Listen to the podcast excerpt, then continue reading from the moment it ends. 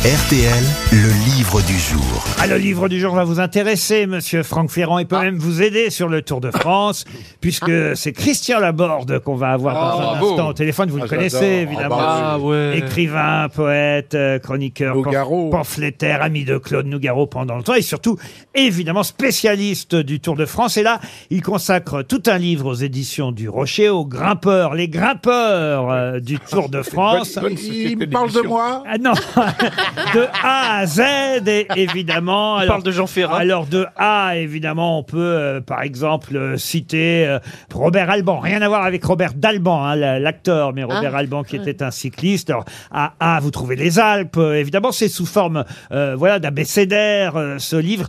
Les grimpeurs du Tour de France, en plus, c'est aux éditions euh, du Rocher. Et évidemment, euh, ça paraissait euh, indiqué.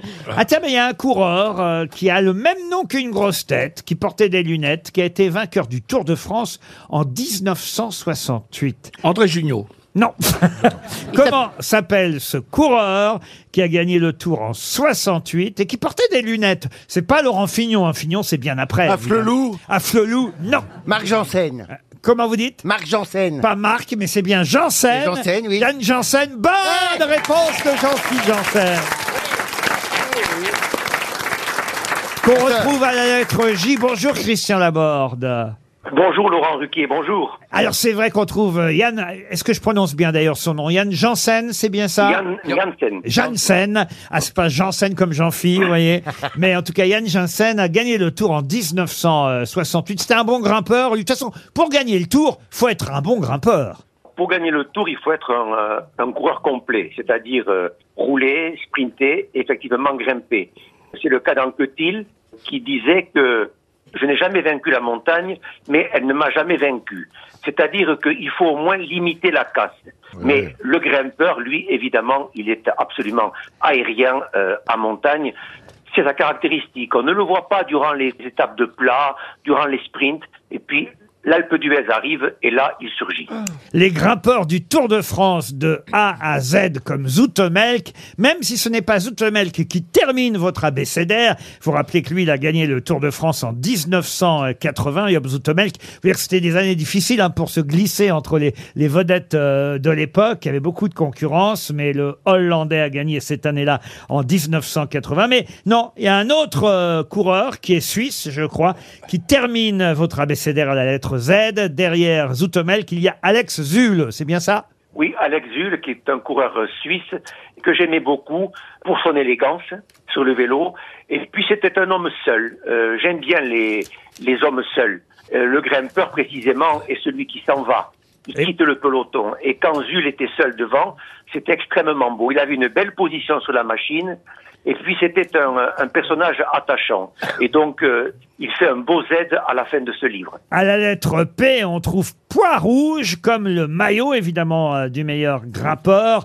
Euh, lequel euh, maillot du meilleur grimpeur ne plaisait pas, racontez-vous à Antoine Blondin, qui trouvait que c'était cloudesque.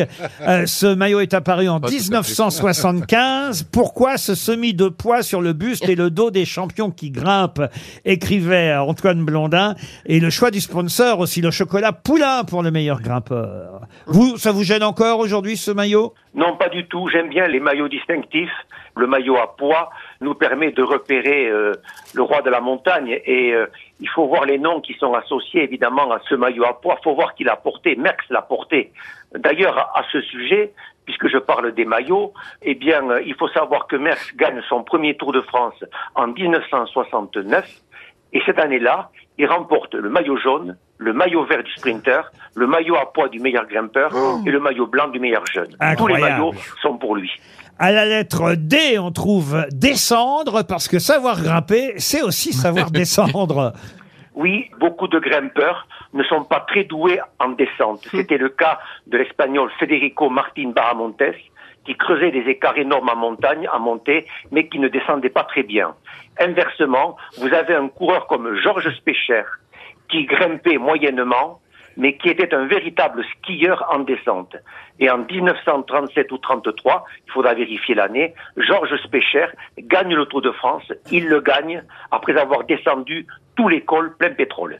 Il est le seul coureur à avoir gagné le Tour de France dans les descentes. Alors, il faut dire aussi que dans les descentes, hélas, il y a des chutes. Vous nous rappelez euh, euh, la mort en 1900. Alors là, j'ai un doute sur la date. Est-ce que c'est 34 et 35 En tout cas, de l'Espagnol Francesco Cepeda, euh, qui effectivement voit le boyau de sa roue avant se décoller. Il tombe, il entraîne un Italien dans sa chute et il fait un vol plané. Il est en sang.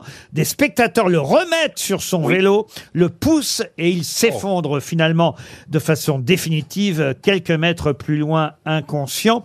Pour l'émission que j'ai la chance d'animer ce soir sur France 2 avec Leïla Kadour, qui s'appelle La Grande Saga du Tour de France, il a fallu un petit peu que je me renseigne, parce qu'effectivement, on voit la chute aussi de l'Italien Fabio euh, Casartelli, qui est le, dernier à mourir euh, sur le Tour de France euh, en 1995. Et je me suis dit, en voyant ces images qui sont terribles, mais alors combien il y en a eu de morts? Je parle des cyclistes hein, en compétition sur le Tour. Et en fait, il y en a eu que, et finalement que, c'est pas vraiment le mot qu'il faut Oui. employer parce que c'est déjà trop évidemment, mais sur plus de 100 ans de, de, de tours, au fond, c'est pas tant que ça. Il y en a eu que trois. Euh, effectivement, on a cité euh, Fabio Casartelli, c'est le dernier. L'espagnol dont vous parlez dans le livre, c'est le premier. Et il y a aussi quelqu'un qui espérait euh, prendre sa retraite, et on le retrouve aussi à la lettre C comme Corse, sur l'île de Beauté. C'est l'anglais Tom Simpson, lui aussi, oui. mort en 67 sur le tour. Tom Simpson, évidemment, il est mort dans la montée du Ventoux, Ventoux. dans les conditions euh, que l'on sait. C'est un merveilleux coureur qui avait une élégance extraordinaire, qui aimait beaucoup Antoine Blondin. Mais ça en fait trois, j'en rajouterai un quatrième. C'est Adolphe Hélière, qui avait 19 ans. Nous sommes dans le Tour de France, je crois, dans les premières années, en 1910, je crois que c'est, oui, 1910. Il est euh, un jeune coureur isolé, c'est-à-dire qu'il n'a pas d'équipe il se débrouille tout seul. Et par exemple, à l'arrivée, il n'a pas d'hôtel. Il Ça dort alors. où il peut. Et l'arrivée est à Nice. Et là, il dort sur la plage. Le matin, lorsqu'il se réveille, il, euh, à midi, il se paye un bon gueuleton, histoire de se reconstituer un petit peu, la cerise. Et là, il se jette à l'eau et il meurt d'hydrocution. Ah, ça à 19 alors. ans.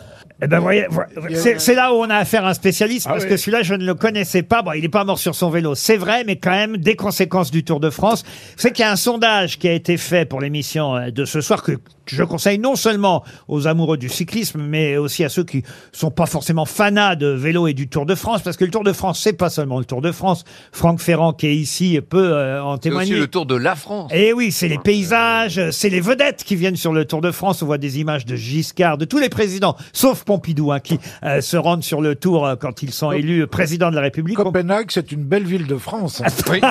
Alors Copenhague, c'est le départ, mais il reste pas longtemps euh, à Trois jours, l'étranger. trois étapes. Alors il y a eu un sondage euh, fait par le Parisien France de Opinionway pour euh, et ça c'est quand même extraordinaire parce que ce sondage nous dit bah on parlait du Mont Ventoux qu'effectivement la montée euh, la plus mythique pour les Français c'est le Mont Ventoux devant l'Alpe d'Huez et le Tourmalet en 3.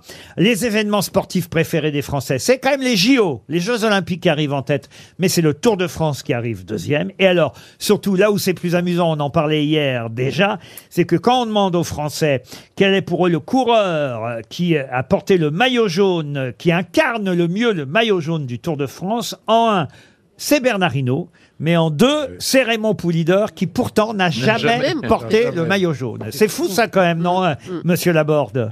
Raymond Poulidor, oui, euh, c'est vrai. Euh, il portait le maillot jaune en ce sens que euh, il était premier dans les cœurs.